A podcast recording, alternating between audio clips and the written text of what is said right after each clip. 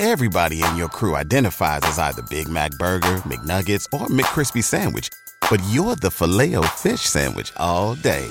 That crispy fish, that savory tartar sauce, that melty cheese, that pillowy bun. Yeah, you get it. Every time. And if you love the filet of fish, right now you can catch two of the classics you love for just $6. Limited time only. Price and participation may vary. Cannot be combined with any other offer. Single item at regular price. Ba da ba ba ba.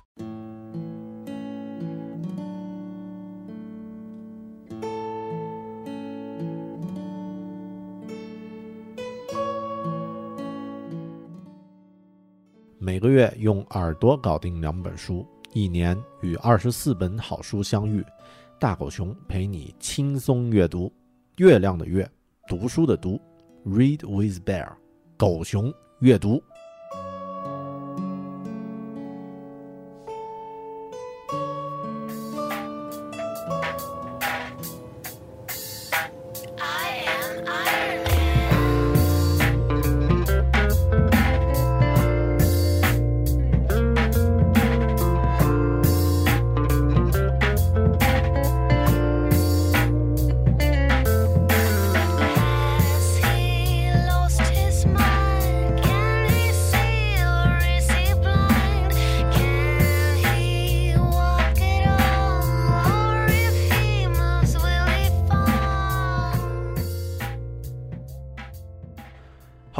好，这里是 iTunes 获奖播客《狗熊有话说》的子节目《狗熊阅读》（Read with Bear），一个关注好书的网络读书空间。我是说书人大狗熊。如果说呀，在二十一世纪的前十年，这个世界上最受关注，也是对于世界影响最大的科技人物是苹果公司的 CEO 史蒂夫·乔布斯的话，那么在第二个十年，类似的人选毫无疑问就是 Elon Musk，埃隆·马斯克。他让电动车成为比法拉利更酷的汽车。他以私营公司的身份来推动太空行业的巨大进步。他将太阳能源变成大众型的能源选择。每一项马斯克的成功项目呢，都是很多人一生追求的梦想。他是如何做到的呢？更重要的问题是，从他个个人这些不可复制的成功经验中，我们可以复制出哪些使他得以成功的因素呢？要想知道这些问题的答案，最好的方式是通过阅读目前最详实、最全面的一本马斯克的传记。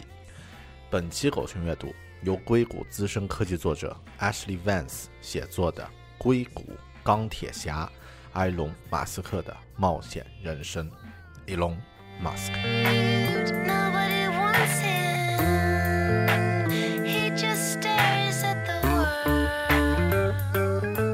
是什么因素使埃隆·马斯克如此的特别呢？在这个世界上，只有少数的商人和埃隆·马斯克一样为人们所熟知和喜爱。从电动汽车到太空旅行，他的成功涉及到各个领域。这些成功呢，使他成为了家喻户晓的人物。不过，是什么使得埃隆·马斯克如此的特别呢？他的一些光，呃，闪光的地方暴露了他的兴趣和激情。那么，这些力量呢，驱使他成就了今天的自己。呃，可以概述马斯克独一无二的激情为一句话，就是拯救全人类免遭毁灭的愿望。那么这个目标听起来好像非常的中二，也非常的科幻。我们稍后可以展开来说。正是这样的一个目标呀，激励了他在太阳能、电动汽车和太空探探探险方面的工作，并且最终呢，呃，导致了他巨大的成功。在这一期关于狗熊阅读马斯克，呃，埃隆·马斯克传记的这个分享节目里面呢，你将了解到为什么马斯克结婚后离婚啊，又有又和第二任妻子又结婚又再次离婚。那么，啊，老鼠是如何启动埃隆·马斯克去火星任务的这样的一个啊庞大目标的？那么他是如何使电动汽车更加富有魅力的？是什么样的大目标在激励着埃隆·马斯克？以及我个人认为最重要的一点，就是我们普通的人从他身上可以复制哪些能够啊让我们变得更好的因素呢？他的成功呀，归结于他看待世界的方式。马斯克呢，并不是那种一般的对于金钱着迷的硅谷企业家，当然我们也可以说他也很擅长于享受生活了。呃，那么比较独特的是，或者说站在这个传记作者 Ashley Vance 他的角度来看，马斯特独特的一点呢，是他拥有一种，呃，普遍的同理心。马斯克怀着对全人类的深切关怀，他的目标呢只有一个，就是通过将人类迁移到火星，来拯救我们人类。在马斯克看来呢，地球很容易受到小型行星的攻击，或者是因为地球上日益减少的资源，使地球已经不再是一个值得去，呃，长期居住的、站得住的一个家了。那么怎么办呢？啊，人类的这样的一个危机可以通过移民火星或者是其他的行星来解决。那么这种对全人类的关心呢，始终存在在他的脑海中，并。为他树立了要完成事情不可动摇的那种决心，但是这种决心并不总是以，啊那种，有温文尔雅的良好的方式去表现。马斯克他经常会制定一些不切实际的目标，然后分配令人难以置信的工作量，还有会口头辱骂员工而著称。这一点和史蒂夫·乔布斯也很像了。那么据说呢，马斯克甚至因为一位一位员工呀，为了迎接自己孩子出生，没有去参加公司的活动，啊，那么严厉地指责了他。那么马斯克要求这位员工呀，要考虑自己真正重要的首要事情应该是什么。那么这样的价值观其实是一种啊，呃，就是集体大于个人的一种价值观。那么在马斯克看来呢，你要么百分之百的去改变世界的历史，要么就完全不要去从啊去改变，要做就要百分之百的全情投入。所以尽管如此呀，无论喜欢他或者是讨厌他，马斯克都因为他的那种使命感，受到喜爱他的员工的人们的尊重。那么当然也会受到很多人的排斥和不满。那么员工会明白这种使命感会带来成功。那么他也不是伪君子。马斯克折磨人的这种计划，其实也表明了他个人的这种，啊，他个人和他的这个对别人的要求是一致的，啊，举个例子啊，在洛杉矶的 SpaceX 的这个公司总部呢，马斯克会从周一一直工作到周二的夜晚，然后呢，他又坐私人飞机飞往硅谷，在特斯拉呢，从周三工作到周四，然后周五又飞回洛杉矶。那么一个人如果不是真正有清晰的目标，而且相信他的话，就不可能坚持这样的生活方式。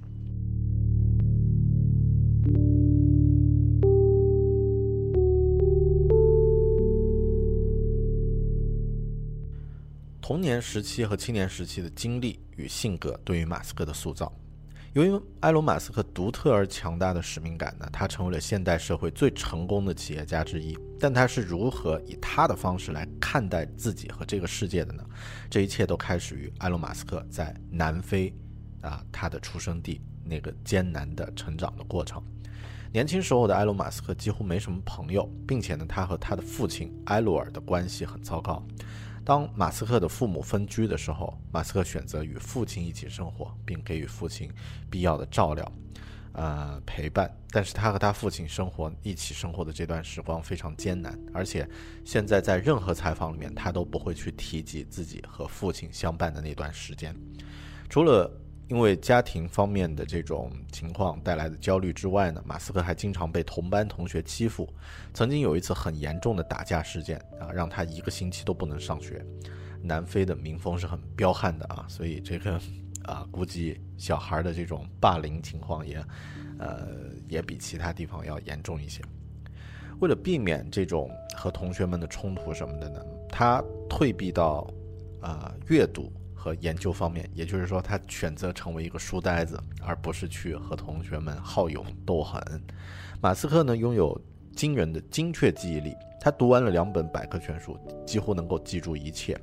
那么，小说《银河系漫游指南》啊啊，奥道格拉斯亚当斯的那部成名作啊，也是最精彩的一部呃经典科幻小说之一。嗯，以后找机会我和大家分享《银河系漫游指南》。啊，Hitchhikers to 呃呃呃，Guidebook to Hitchhikers of 哎，Hitchhikers of Galaxy 啊，那么是一本深深影响了马斯克的书。它使他认识到呀，回答一个问题是很难很容易，但是问对问题呢却很难。在这个阶段呢，青年和少年这个阶段呢，马斯克已经开始去琢磨可能去扩大和提高人类文明的影响的问题了。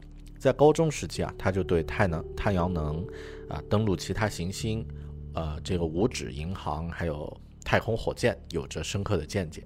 那么他也开始意识到了这一点，而且他也也有这个工程师的这种呃能力和思维方式。在十二岁的时候，他就制作了自己的这个第一款音频游戏，叫做 Blaster。但同时呢，他也有着非常好的商业头脑，这点和乔布斯很像。那么他做的这个游戏以五百美元卖出去了。在大学期间呢，他呃他的信心和决心开始慢慢塑造成型。一九八八年的时候呢，埃隆·马斯克他不想在南非服兵役，所以他决定离开这个国家。那么啊，他通过母亲的这个。呃，就是这种亲呃亲属移民的方式呢，来到了加拿大。虽然他梦想是可以搬到美国，但第一步他先来到了加拿大。呃，他第一年在那儿的工作呃生活其实很艰难，给一个又一个亲戚打零工。然后之后呢，考上了皇后大学，在那里在大学里呢，他的自信开始慢慢的呃成长，他的性格也开始逐渐塑造起来。在大学期间呢，他参加公众演讲比赛啊，学习商业知识，然后呢，还成功争取到了他的梦中情人，就是 Justin Wilson 啊，也就是他后来的第一任妻子啊，六个儿子的母亲。他们的这个呃求爱啊，是很充满浪漫气息，但是也有一种商业上的这种竞争的这个因素在里面。刚开始的时候，Wilson。就是这个大美女呢，对于埃隆·马斯克没啥兴趣，但是马斯克呢，他这个性格是必须要有回应的，所以当他第一次在冰淇淋店约会的时候，发现啊，Wilson 在读书，啊，这个看到这个美女感兴趣了，他就去问他的朋友说，呃，这个美女最喜欢的冰淇淋是啥呀？啊，然后了解到之后呢，他就拿着两个巧克力冰淇淋出现在 Wilson 面前，啊，和他去聊。啊，这就是他们见面的第一啊第一次见面。那么后面其实啊，在马斯克生活的所有领域，这种通过坚定而这个执着啊，然后比较强势的这种执着来取得成功的策略呢，也成为一种他独特的方式。后来在皇后大学学习两年之后呢，他转学到宾夕法尼亚大学继续的呃学习和成长。那么。他也开始和其他学生相处的越来越融洽，并且交到了一些朋友。那么，这种和朋友和同学的关系啊，不仅证明了他个人的价值，也证明了他在金钱上的价值。那么，他和他的好朋友叫阿迪罗奥西啊，这个在自己租的一套这个房子里面开始举办聚会。那么，他们。呃，其实非常有商业头脑。他们租了一套这个有十四个卧室的大房子，大家会想，学生租这个房子怎么租得起呢？啊，他们的方式是，呃，每个星期、每周呢，都在这套房子里面呢办 party。那么这个 party 办的，呃，很成功，而且慢慢变成一个当地学生都会，呃，在周末想去参加的一个活动。那么马斯克呢，会穿那种啊，就像。很多那个夜店门口啊，很严肃的那个保安穿的那种啊，严肃笔挺的黑西装啊，然后呢在门口迎接大家啊，那个学生都觉得哎这个形式挺好玩的，然后都来参加，呃十四个卧室对吧？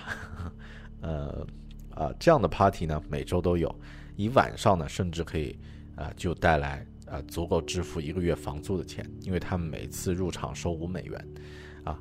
其实从这样的事情，我们就可以看到呀，埃隆·马斯克的商业头脑完全不亚于他的学习能力和他的野心。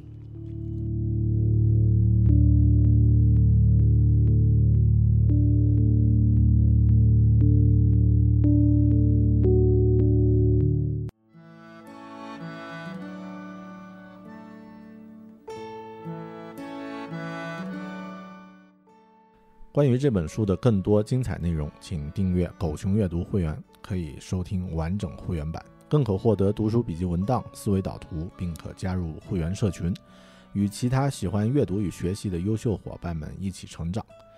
关注大狗熊的微信公众号 “Bear Big Talk”，或直接登录网站 “readwithbear 点 com” 查看详情。阅读是有趣的，更应该是轻松的。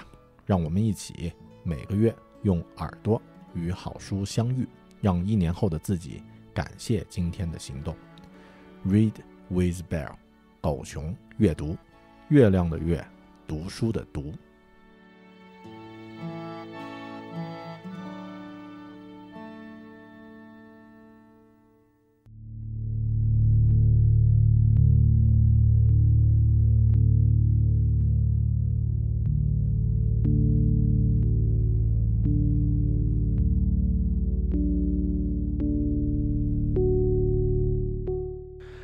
成功背后的个人生活，通过这些闪光的呃牛的介绍呢，我们已经了解到马斯克不是一个容易相处的人。那么，甚至他的婚姻也证明了这一点。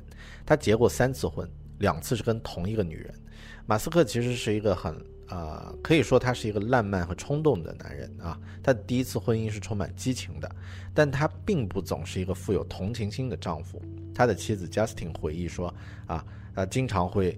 非常愤怒的提醒他，他说：“呃，Justin 是马斯克的妻子，而不是他的雇员。”但马斯克会回答说：“如果他是他的雇员呀，早就被解雇了。”那么，据 Justin 说呀，马斯克在2008年6月向他发出了最后通牒，就是要么在那一天解决他们的婚姻问题，要么呢他在第二天早上就提出离婚。那么 Justin 要求说再等一星期啊，这个夫妻间再考虑一下。那么马斯克就硬着头皮，第二天就提出离婚了。但离婚之后呢，他情绪很低落。那么他的朋友叫比尔利，就啊带他去伦敦度假，来让他从低落情绪中走出来。啊，的确走出来了，因为在那里呢，马斯克遇到了当时二十二岁的女演员，叫塔露拉莱利。后来呢，塔露拉莱利成为了他的第二任妻子。但二零一二年，他和拉拉利离婚了。啊啊。声声呃声称说他永远爱她，但不会再爱她了哈。但离婚之后，他又立即再婚啊。那么啊，而且是和同一个人，也就是和第二任妻子又再次结婚了。因为为什么呢？因为他发现呀，只要他保持自己那个忙碌日程的时候，是不可能有时间约约会的。因为他计算呀，妇女每周至少需要十小时的约会，他没有时间做这样的事，所以最。经济的办法是和，呃，离婚的妻子再次结婚啊。在二零一四年末，他发现这种工程师的思路还是解决不了问题。二零一四年末，他们又再次离婚了。很多人认为啊，马斯克有时候很难达到，呃，甚至有点达到吝啬和任性的程度。有人甚至说他完全没有同情心。他最忠实的助助手啊，叫 Mary Base Brown，被解雇就是一个好例子。那么，这个助手为他一直工作了十二年，啊，一直是马斯克和他所有这些工作，甚至他个人生活的联系，就有点像那个钢铁侠和他的女助手小辣椒一样啊。但是呢，当啊这个 Mary 要求获得呃提高自己的报酬，要求获得和 SpaceX 其他高管同等的报酬的时候呢，啊，马斯克告诉他说：“你休假两周。”啊，这两周呢，我会承担你的工作，来判断你这个要求是否有价值。啊，之后当 Mary 两周之后回来之后呢，马斯克告诉他说：“我不再需要你了。”然而，尽管有这样的一些缺点呀，那些与马斯克关系最近的人也说啊，他是一个充满爱心和关怀的人。啊，尽管他 日程。排的非常忙，但他总是设法回家和家人共进晚餐啊，和孩子一起玩游戏什么的。这就是马斯克个人的生活。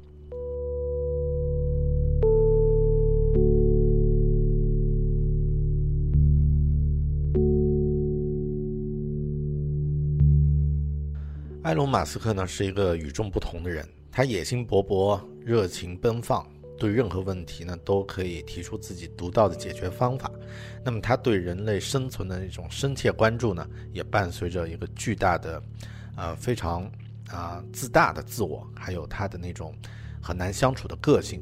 不管别人怎么去看待他，埃隆·马斯克呢，将啊可持续技术推向了一个令人惊人的新的高度。那么，作为太空汽车、太阳能行业的领导者之一、引领者之一，他也会继续这样去做。从另外一个角度来看呀，马斯克也完全不是神。他生活中的缺点呢，在上面提到的故事中也讲了不少。那么，其实，在商业上，马斯克的失误，甚至可以说不太光彩之处也有很多。比如他并不是特斯拉的创始人，Solar City 他也不是创始人，他是以投资人的身份进入这两个领域的。另外呀，在阅读完这本书之后呢，啊，也可以啊客观评价一下，就是这本书作者的眼光和水平。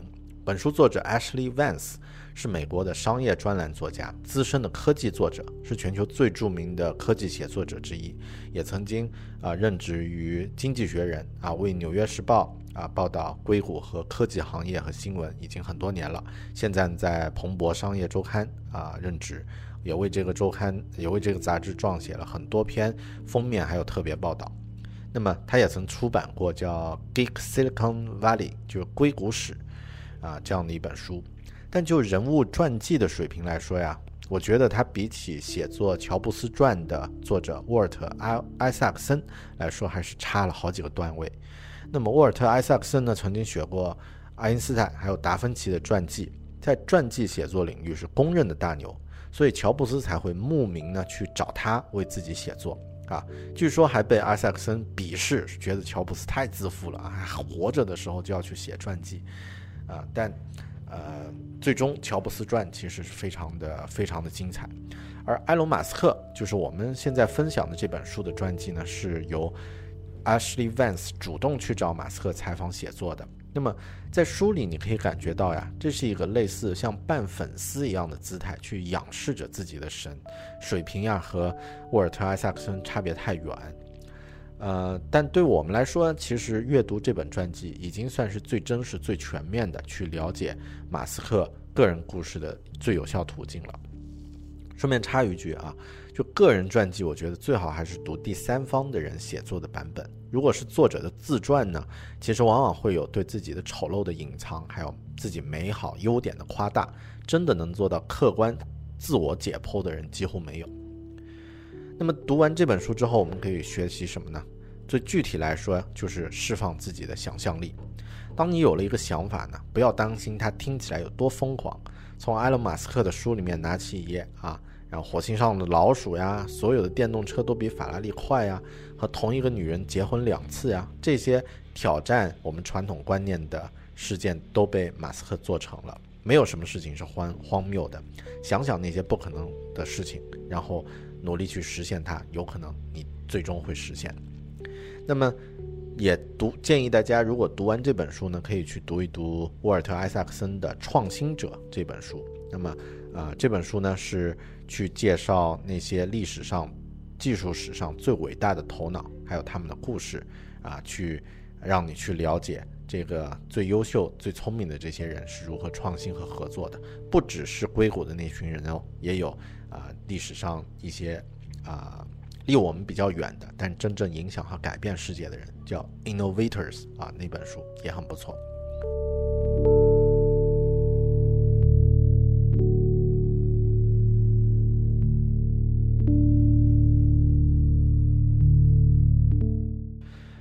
节目的最后来说一说我个人的一些感受吧。排除掉马斯克性格、运气、环境这些客观因素的影响，我们普通的人能从他身上学到哪些可以复制的东西呢？有什么让马斯克牛逼的因素是我们可以学习，甚至是复制到自己的生活里呢？我认为他之所以如此牛的原因呢，有三个：直击事物本质的思维方式。超高效率的知识摄入和生产力输出，以及最重要的一点，从小海量阅读奠定的宏大格局，特别是科幻小说，这三件马斯克的武器呢，我们普通人都可以复制，并不是说每个人都要去造车、造火箭、上太空什么的，而是都可以借助这三点呢，让自己变得更好。第一件马斯克的武器呢，是直击事物本质的思维方式。那么。马斯克经常会有一些想法，会让我们自己问自己说：“啊，是啊，我为什么没有这么想呢？”那么，呃，他的这些想法的来源来自于啊一种思考方法，就是物理性物理学中常用的啊第一性思考原理。那么，也就是把所有的事情拆分开，拆分到最本质的东西，然后去思考每一个细项。而我们平时大多数人是通过类比的方式来思考，也就是这个。Analogy 啊。那么这是本质上去模仿别人的行为，再加上一些细微的变化。那么用一个很容易理解的观点来解释的话，类比思考就是从一到二到三到四到五。那么看见别人开了一家餐厅赚钱，你也想去开一家啊？这个呢是类比式思考。那么开的多了，再连锁、再加盟、再上市。那么这种思考很难产生真正的创新。那么什么是第一性原理呢？根据维基百科的解释啊，第一性原理叫 a first principle。A first principle is a basic fundamental proposition or assumption that cannot be deduced from any other proposition or assumption。意思呢，就是一切事情都不能够再再成拆分了，已经到这个最小单位了。呃，那么在思考问题的时候呢，也就是说，一切只采用最基本的事实，然后根据这些事实来做推论。比如说，马斯克开发电动车碰到的电池问题。有些人会说，现在的电池真的很贵，而且未来价格也不会低到哪儿去，因为过去一直是那么贵嘛，啊，那么都是几百块啊，不可能再便宜了。那么权威人士都都这么说的啊。那么在这种思路上呢，啊，大家都声称说，目前电池已经达到了它的呃顶峰了啊，价格。啊，是最低的，然后品质是最高的。那么在这种思路影响下呢，电池组似乎就没有什么可以改变的空间了，也不可能以更低的成本来生产出来了。现在呢，呃，一个电池组啊，就是最便宜的、标准的，每千瓦时需要六百美元的这样的一个这样的一个费用，而且未来也好不到哪儿去。但如果我们通过第一性原理来出发的话，来问电池的材料构成是什么呢？这些材料的现货市场价值是怎么样的呢？那么电池是由碳、镍、铝啊，还有一些用于分离的聚聚合物，还有一个金属的罐子组组成的。如果我们去伦敦金金属交易所去购买这些金属材料，然后把这些材料分解一下，那么组成电池组的材料每种又值值多少钱呢？那么他就是马斯克在一次采访里面就是这样说的啊，他将电池组呢分解成最基础的材料组成部分，碳、镍、铝，其他用于分离的聚合物，还有一个盒子。那么这些都是电池重要的组成元素。那么这是形成一块电池最基本的事实。那么再去优化吧。碳，你可以找到最便宜的碳是什么？镍可以从哪里买到最便宜的镍？铝也是一样的。然后这些聚合物啊，这些胶呀什么的，这这些连线呀，又怎么方式可以优化？那个盒子可以怎么优化？最终每一个部分都可以优化和改进。那么优化的程度也取决于解决这些问题的人的聪明才智。于是呢，最终的结果是，现在通过特斯拉的努力，现在电池的价格变成了每千瓦小时八十美元。比起原先减了将近七倍，接近八倍的这个程度。与其去呃根据参考物去推论呢，我们也可以去学习，把问题分解为几个最基础的事实，然后去检查每个事实部分。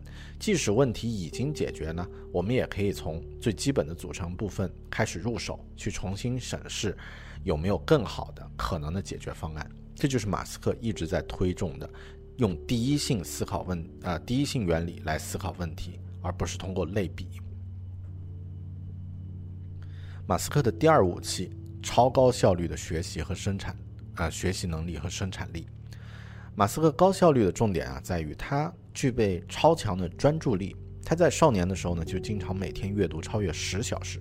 而之后呢，这种长时间保持专注的习惯呢，也让他具备了在短时间摸清某个专业领域知识的主要脉络，并且呢，呃，能够形成体系的学习，最终运用到实际中去解决问题。他具备了这种能力。比如在早期 SpaceX 初创的时候呢，他飞往俄罗斯去，啊，去谈购买火箭的事情。这个是后后来谈崩了啊，也间接导致了 SpaceX 现在的成功。那么在回程从俄罗斯俄罗斯回程的飞机上，他就说：“那不行，我们自己造嘛。”啊，于是呢，他整理了一个火箭制造成本的明细表。那么这样同行的呃美国航空航天局 NASA 的科学家非常震惊，说：“诶，这么一个新入行的人，能够对火箭这个领域有如此深入的认识，那么他是怎么做到的呢？他的学习方法是通过 semantic tree 啊，也就是知识树的方式来学习。”那么在 Business Insider 这个网站的报道里面呢，他提出了这样的学习建议。他说：“I think most people can learn a lot of a lot of more than they think they can. they sell themselves short without trying. One bit of advice it is important to view knowledge as sort of a semantic tree. Make sure you understand the fundamental principles. Uh, for example, the trunk and big branches before you get into the leaves details, or there is nothing for them to hang on to. 那么简单翻译一下呢，就是说， 呃，学习知识最重要的一点啊，是将知识看成一棵树。那么确保你了解了最基本的原理，也就是这棵树的树干和大的枝杈。搞清楚了树干和大的树杈之后呢，再去对付树叶，也就是细节。否则你的树叶就是杂乱一团的，没有地方可以去支撑。再来说一说马斯克的第三武器——阅读科幻小说打下的梦想基础。读完前两条马斯克的成功武器之后，你可能会想：哎呀，学习第一性原理思考可能对我来说我还容易实现一些啊。那么，呃，呃，如何去培养自己的学习和生产力呢？有没有什么这个动力能能驱动它呢？如果你的关注点只是换车、买房，那么即使学习能力再强，也最多就是一个成功的企业家而已。马斯克成功最重要的因素呢，在于他打算改变世界那种宏大的格局。那么这个问题后面就是，呃，如何具备去学习提高的动力？这个问题背后其实隐藏着一个更重要的问题，就是如何让自己具备更宏大的格局呢？那么大狗熊我的个人答案呢是多阅读科幻小说，特别是在少年时读的越多越好。少年时候的马斯克，他最喜欢科幻小说啊，喜欢读儒勒·凡尔纳啊，这个罗伯特·海因莱因，还有托尔金的书。那么十四岁的时候，他读到了科幻小说《银河系漫游指南》这部书呢，给他带来了深远的启发。甚至你可以说，是因为《银河系漫游指南》才有了 SpaceX。至少现在啊，在太空中漂浮的那辆特斯拉啊跑车的屏幕上，一直闪耀着《银河系漫游指南》里那句著名的台词：“Don't panic。”少年时候的阅读方向呀，小孩的这个阅读呢，其实对长大以后的兴趣会有着巨大的影响。这种影响在普通人身上一样具备，只是在那些聚光灯之下的人们来说呢，可以看得更清晰一些。那么喜欢。啊，阅读科幻的马斯克，还有亚马逊的总裁贝索斯，在长大之后呢，都开始自己造火箭来实现自己童年时的梦想。而喜欢阅读武侠的马云呢，在有了经济能力之后呢，拍了一部武侠短片《空手道》啊。我不是说马首富的梦想不值得尊重啊，或者武侠就不呃不没有科幻重要。那么相反呢，凭借自己努力，最终能够实现童年梦想的人，都是顶级的人才，都值得敬重。但为什么我们已经几乎具备了西方同样程度的经济实力，但却无法数出像类似 SpaceX 或者是蓝色起源啊这样的啊有着改变人们未来梦想的公司或者是案例呢？我觉得答案就是和少年时的阅读有关。读科幻呢，科幻不是解决现实问题的途径，但它可以给你提供更宏大的视远啊和更遥远的视野。比如像马斯克他梦想的多星球移民，在阿西莫夫的小说《银河帝国》，在奥森斯卡德的小说《天贼》啊里面都是基本的设定。我们现在震惊的人工智能，在黄金时代，也就是上个世纪六十年代科幻的黄金时代的科幻作品里面，都有着非常精准的描写。我自己就是一个很标准的科幻迷啊，听狗熊有话说播客的朋友都知道，我在高考作文时都是写着一篇科幻小说。喜欢读科幻的人的特质呢，在于可以突破时间甚至是物种的束缚呢，去看世界和构想啊。如果以这种眼光来看呢，像战争啊什么的，其实都是一个很小的尺度，甚至地球本身在宇宙中来看，也就是一个空中的石子。那么，为什么你不能从一颗石子里移向另一颗石子上去创造一个新的世界呢？所以，如果说一本书就是一个世界的话，那么对于科幻小说来说，这句话简直名副其实。每一部科幻小说都创造了一个自洽的世界，在这样的世界去展开想象，你的眼光肯定要比天天读成功学和 K 线图要长远的多。那么，科幻真的可以改变世界吗？当然，从长远的来看是可以的。比如 iPad 是参考了《星际迷航》里面的设定被创造出来的，《火星救援》这本小说呢是 NASA 工作人员最爱的读物，可能会影响未来很多关于 NASA 的一些航空航天的计划。那么像我们在狗熊阅读里面推荐的《Ready Player One》啊，玩家一号头头号玩家这本小说，目前也在 VR 现实的一流公司 Oculus Oculus 那里面呢是人手一本。那么呃，他们认为这是描写了 VR 可能达到的最好水平。那么可能以后 VR 的这个发展也会和这个科幻故事有一定关系。那么其他的例子，比如像 SpaceX 蓝色起源这样的公司也是一样的。所以啊，就算是就像是火箭升空需要高能高能量的燃料一样，马斯克高效率的学习和生产力、强大的专注力，还有直击事物本质的思考方式，和他大量阅读科幻小说的经历有关。我们现在中国人大多数的生活状态啊，都是各种焦虑，每天呢为生活奔波啊，找工作，忙于工作，考虑养老，担心变老，啊，那么每天盯着别人家的孩子、车子、房子啊。妻子啊，大家都习惯了低头考虑着赚钱，侧头呢看担心着旁边的人竞争，这样的日子，却不会看到更远的风景和更高的天空。所以我个人的建议，读完这本《硅谷钢铁侠》之后，除了学习马斯克那些，呃，非同一般的能力之外，更多的特点呢，就是在少年时期多读一些幻想和科幻小说吧。